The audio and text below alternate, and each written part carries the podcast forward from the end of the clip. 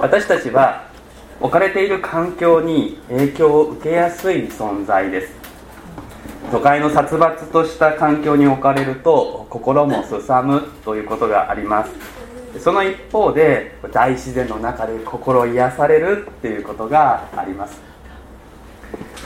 まあ、一般論として散らかった部屋で生産性の高い仕事というのは望めません。断捨離というのが一時期もてはやされましたけれども部屋を整理するということが心を整えた人生を整えるっていうことにつながるっていうのも一理あると思います。目に見える風景と心の中がシンクロしやすいというのが私たちですね。ですからこの礼拝の環境を整えるっていうことはとても大切なわけです。教会の本質は教会堂にはありません。けれども教会堂礼拝堂が整えられるということは人々の心を神様に向けさせる助けになるわけです。このコロナ禍で自宅でですねインターネットを通して礼拝を見守りまたそこで礼拝をせざるを得ない、まあ、そういう経験を私たちはしたわけですけれどもその時に本当にこのことを体験的に分かったのではないかと思うわけですよね。事情があって、まあ、今もご自宅から出ることができない方があります。その方にとってはこのインターネットで礼拝を見守ることができるというのは大きな大きな恵みです。けれども家を出て日常を離れて神礼拝のためだけに整えられた場に来るということで人の心は大いに助けられ慰められる。もちろんそこに生きた教会の交わりがあるということが本質です。しかし環境を軽んじてはならないわけですね。けれども今お話ししたことと矛盾するようですが神に出会う場というのは快適で心地よいところであるとは限らないんです。ここが、ま、ある意味で厄介なところといえば厄介なところです。私たちはですね愛する人々に囲まれ親切にされ平和で生活にゆとりがある。そういう状態を望ましく思いですね。これぞ祝福された状態というふうに思うわけです。そしてそういうふうになったなら祝福をくださった神様に感謝し賛美することができる。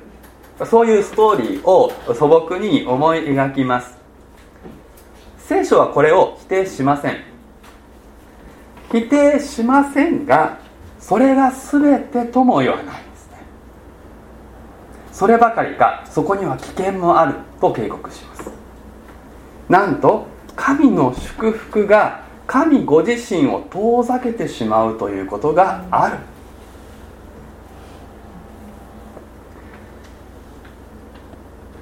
そして私たちのこの直感的な素朴なイメージとは異なるもう一つの道というのも聖書は指し示しています。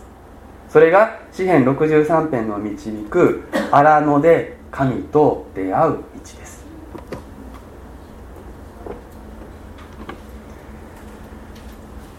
詩編63編は詩編150編ある中で最も神様と親しい関係を表現しているというふうに言われます。先ほど一緒にお読みしながら神様に対する愛がこう溢れている詩人の言葉遣いというのに私たちは触れたんではないかと思うのです。神様との理想的な結びつきを経験した詩人の喜びの歌というふうに言うことができる。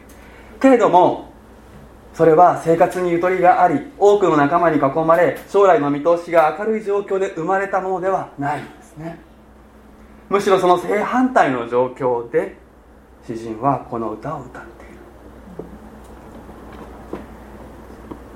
神よあなたは私の神。私はあなたを切に求めます。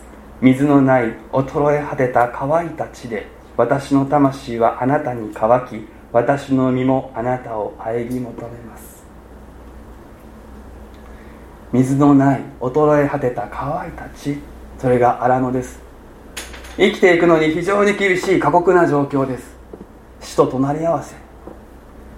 詩人が置かれていたのはそのようなところでした。見渡す限り命の印がないのです。見渡す限り不毛な世界が広がる。その場所で驚くべきことに詩人は神との豊かな交わりを経験する。想像力を最大限に駆使して自分一人荒野にいることになったと想像してみましょう。旅行ではありません。ツアーではありません。そこに放り出された。見渡す限り赤茶けた土。ゴツゴツした岩肌砂ぼこり。そこで私たちは何を思うでしょうか？ああこれが自分の受ける文化。そのように思うかもしれません。自分の魂はまさしくこの荒野のように不毛だ。そんな思いになるかもしれません。何の身もつけられず困難ばかり。水のない衰え果てた乾いた地。そこは人間の努力や蓄えが一切役に立たない無力化された場所。その象徴であります。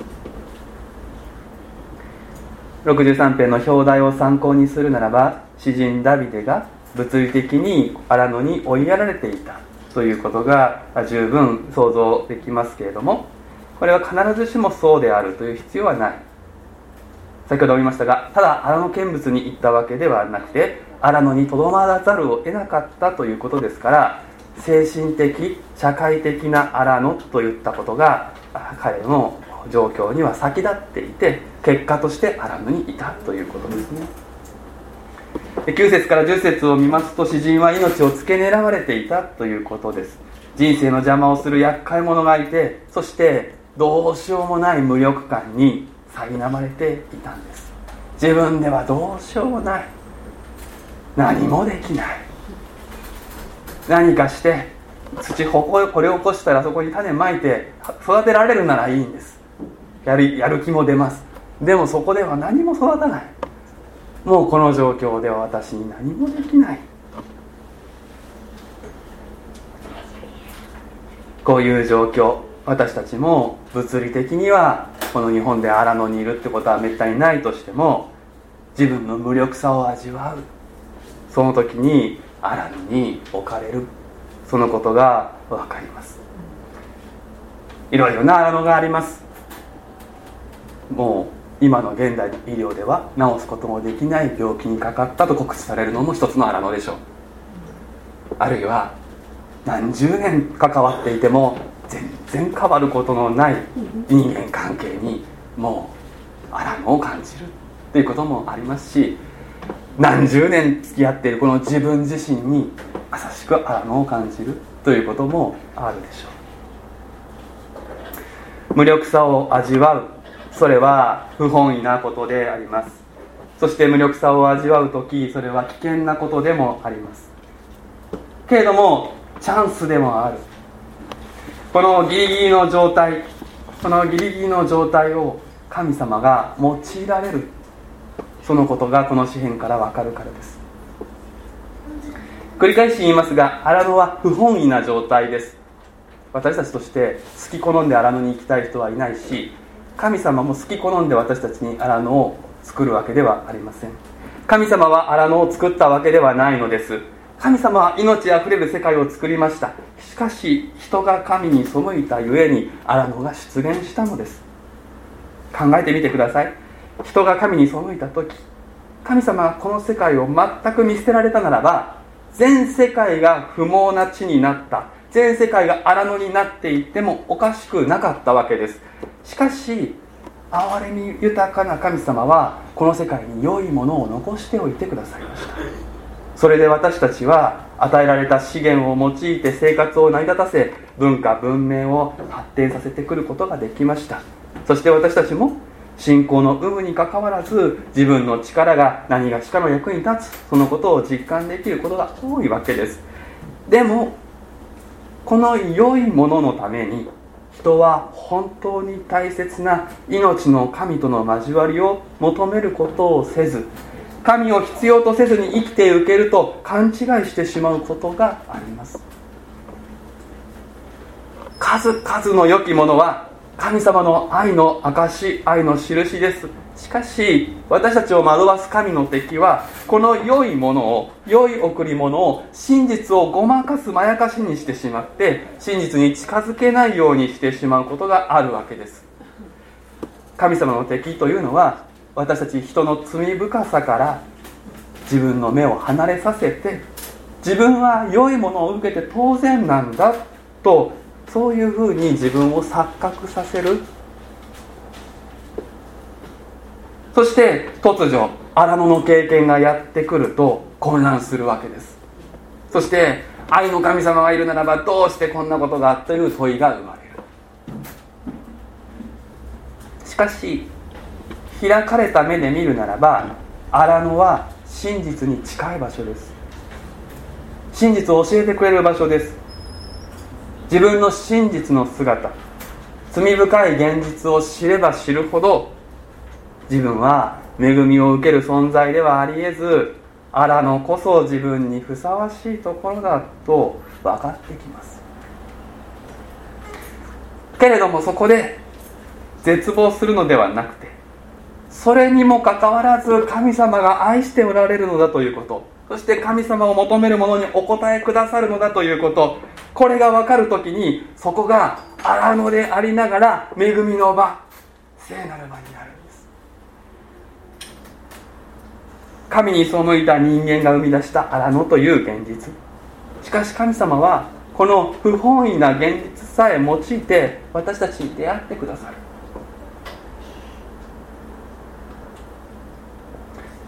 この不本意な現実っていうことを私たちはしっかりと覚えておきたい。荒野で神様に出会えるならと言ってですねまだ神様を知らない人にあのあの人が荒野になるようになんて祈ってはいけないんですよ。これやりがちなのです。確かに人は荒野に行った時に神様に出会うことがある。そしてそれが多い。だけどそれは神様も私たちにとってもそれは不本意なところなんです。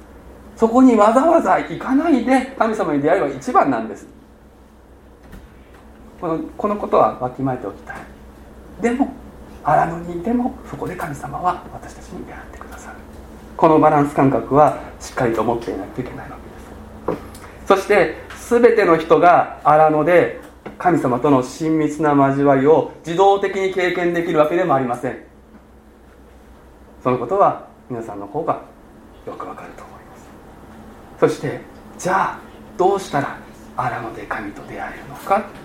それが詩編63編の導くところです。一節の初めに「神よあなたは私の神」と詩人は呼びかけます。私たちの神でもないし私の父の神父祖の神でもないのです。あなたは私の神。個人的な親しさがここで表現されています。7節を見ていただくと「誠にあなたは私の助けでした」とあります。この過去形はですね昔はそうだったけど今は違うという意味ではもちろんありません。大事なことは荒野を経験する前からこの詩人は神様を知り神様を礼拝していたということです。ローマ人への手紙でパウロが人は信じたことのない方をどのようにして呼び求めるでしょうかと叫んでいますがその通りに荒野に突入した時にご強烈な無力感を味わうような出来事に遭遇した時にその最中で知識ゼロ信頼ゼロから神を見出すということは至難の技です。荒野で神様と親しい交わりを体験するには荒野に入る前に少なからず神を知らされ神を経験する神を信頼する経験が必要だと言えます。逆に言うとここにいる皆さんはすでにその準備がなされているのだということです。私は信仰深くない信仰が浅いそう感じている人が多いかもしれません。しかしゼロではありません。神様に助けられたことがない人はいないでしょう。罪深い自分の姿を知らされそれでもなお愛してくださる主のご愛に触れてさまざまな悪しきことから鳥の翼の陰でヒナが安らぐように守られた経験。生活のさまざまな場面で主が祈りに応え助けてくださった経験をここにいる皆さんは少なからず持っているでしょう。そうやって皆さんは私たちの父よと呼びかけるだけでなくて私の神様そう呼びかける関係をすでに持ち始めている。荒野はこの神様との関係を劇的に近づけるきっかけとなります。なぜならば荒野では他のあらゆるものが頼りにならないからです。平常時ならば人に相談もできる。教会のつながりも助けになる。しかしある種の荒野に入る時は目に見える助けが奪われるような状況になります。そしてその時頼りになるのは主お一人です。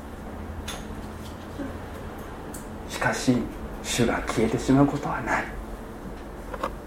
どんな荒野でも主を仰ぐこともできない荒野はないのです。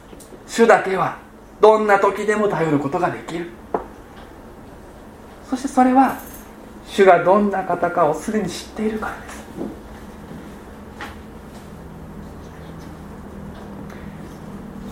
しばしば困った時の神頼みということわざを引いてご自分の信仰を低く評価されるそういう方があります。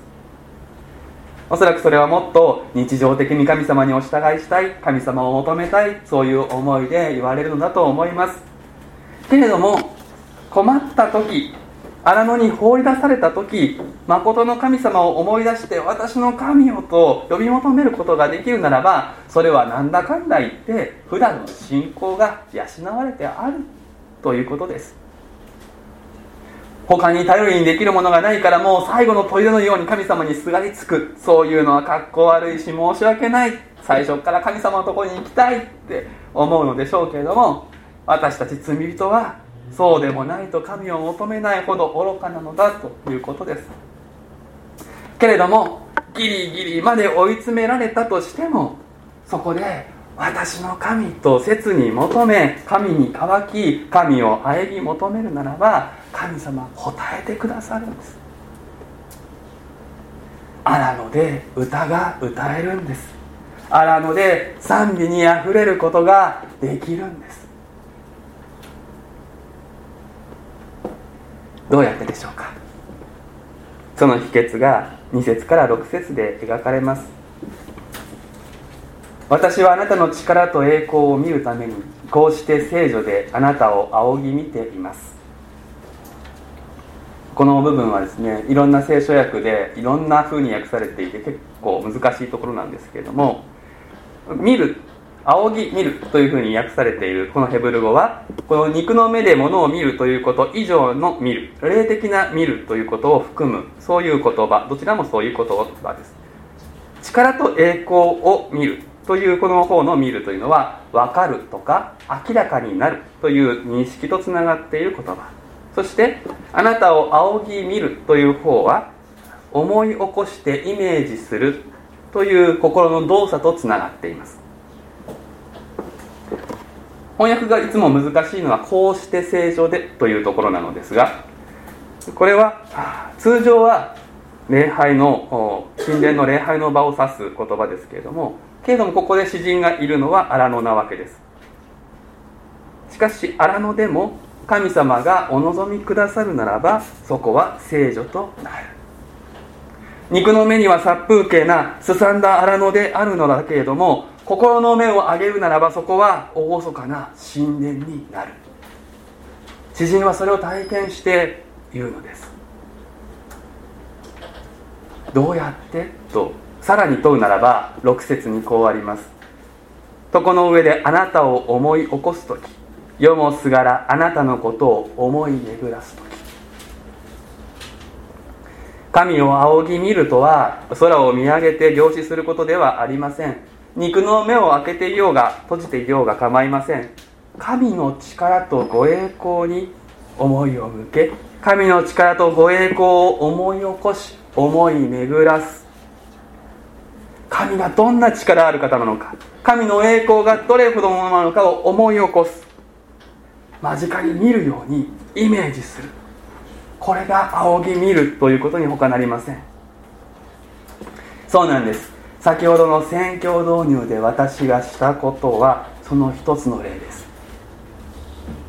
詩編63編の作者は天地創造から始まって出エジプトの見業約束の地での勝利といったさまざまな見業についてそしてそれにおいて表された神の力と栄光を思い起こすことができたでしょう。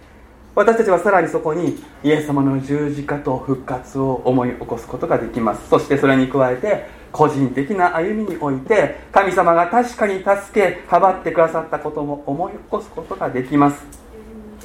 荒野で仰ぎ見るのは見るべきなのはこの神の力と栄光です。そしてこれを思い起こすならば不思議なことが起こります。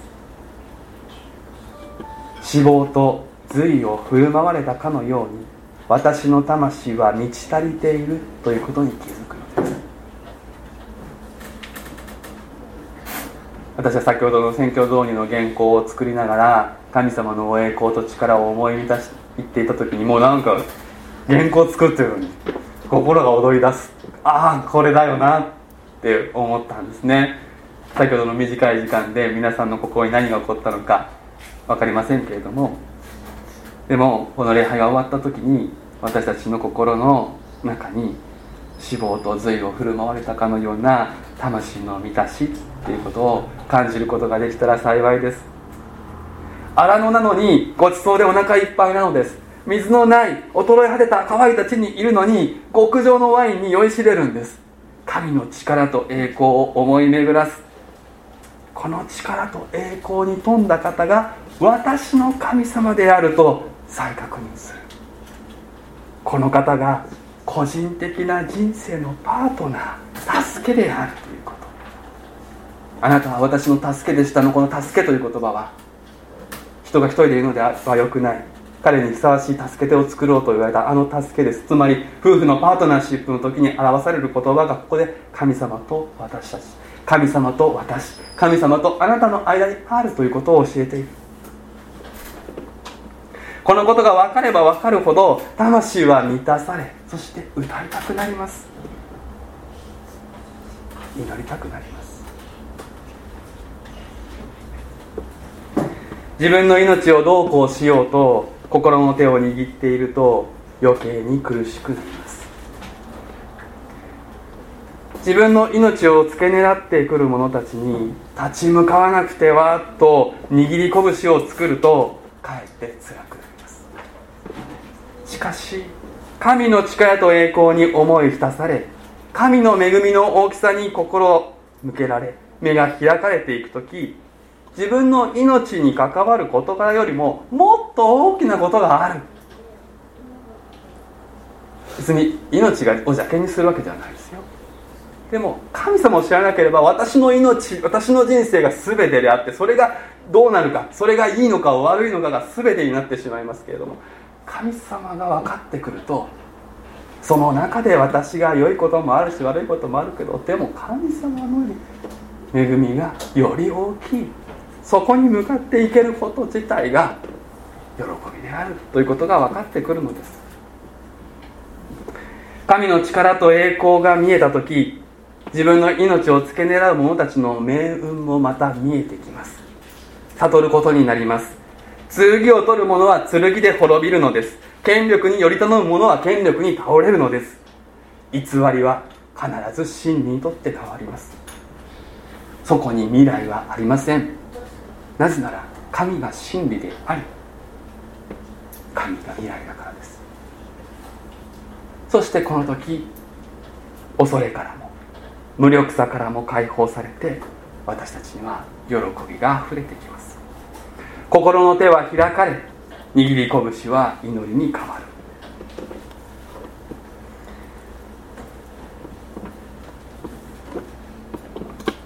荒野で何を見るかここが分かれ目です。自分の無力さに目を留めれば絶望します。敵を恐れれば餌食となるでしょう。握り拳を使って立ち向かえばその握り拳があなたのところに帰ってくるだけです。しかし神の力と栄光を見るために神を思い起こすならばそこは聖女に変わり賛美にあふれるのです。お祈りしましょう。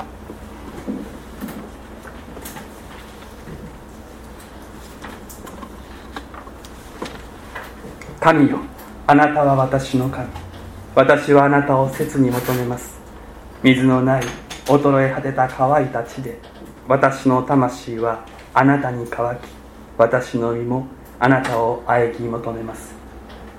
私はあなたの力と栄光を見るためにこうして聖女であなたを仰ぎ見ています。あなたの恵みは命にも勝るゆえ私の唇はあなたを賛美します。主よ願わくば私たちを豊かな余市にお生かしください。しかしそのところであなたを忘れてしまうことがないように私たちをお守りください。そして私たちが荒野に放り出された時荒野に向き合わなければならない時見るべきものを見させてください。どうかあなたの力と栄光をどんな時でも仰ぎ見る信仰を私たちにお授けください。イエス・キリストの皆で祈ります。アーメン